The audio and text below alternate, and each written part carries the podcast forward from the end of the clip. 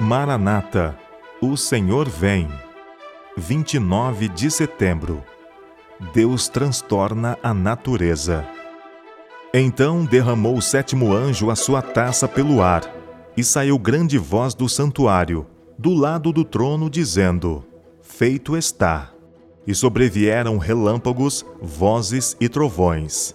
E ocorreu grande terremoto, como nunca houve igual desde que há gente sobre a terra Tal foi o terremoto, forte e grande. Apocalipse capítulo 16, versos 17 e 18. Precisamos estudar o derramamento da sétima taça. Os poderes do mal não capitularão no conflito sem uma luta.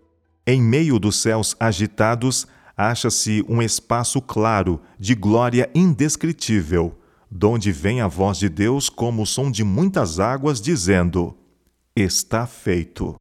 Essa voz abala os céus e a terra. Há um grande terremoto como nunca tinha havido desde que há homens sobre a terra. Tal foi este tão grande terremoto. O firmamento parece abrir-se e fechar-se. A glória do trono de Deus dir-se-ia atravessar a atmosfera. As montanhas agitam-se como a cana ao vento e rochas irregulares são espalhadas por todos os lados. Há um estrondo como de uma tempestade a sobrevir. O mar é açoitado com fúria. Ouve-se o sibilar do furacão, semelhantes à voz de demônios na missão de destruir. A terra inteira se levanta dilatando-se como as ondas do mar. Sua superfície está a quebrar-se. Seu próprio fundamento parece ceder Cadeias de montanhas estão a revolver-se. Desapareceram ilhas habitadas. Os portos marítimos, que pela iniquidade se tornaram como Sodoma, são tragados pelas águas enfurecidas. A grande Babilônia veio em lembrança perante Deus, para lhe dar o cálice do vinho da indignação da sua ira. Grandes pedras de Saraiva cada uma do peso de um talento, estão a fazer sua obra de destruição.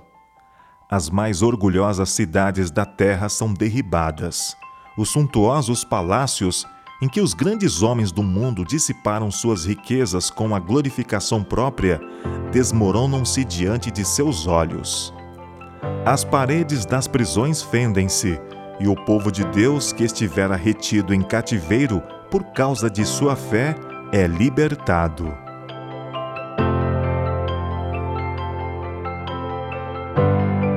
Ellen G. White, Meditações Matinais, Maranata, O Senhor Vem, de 1977.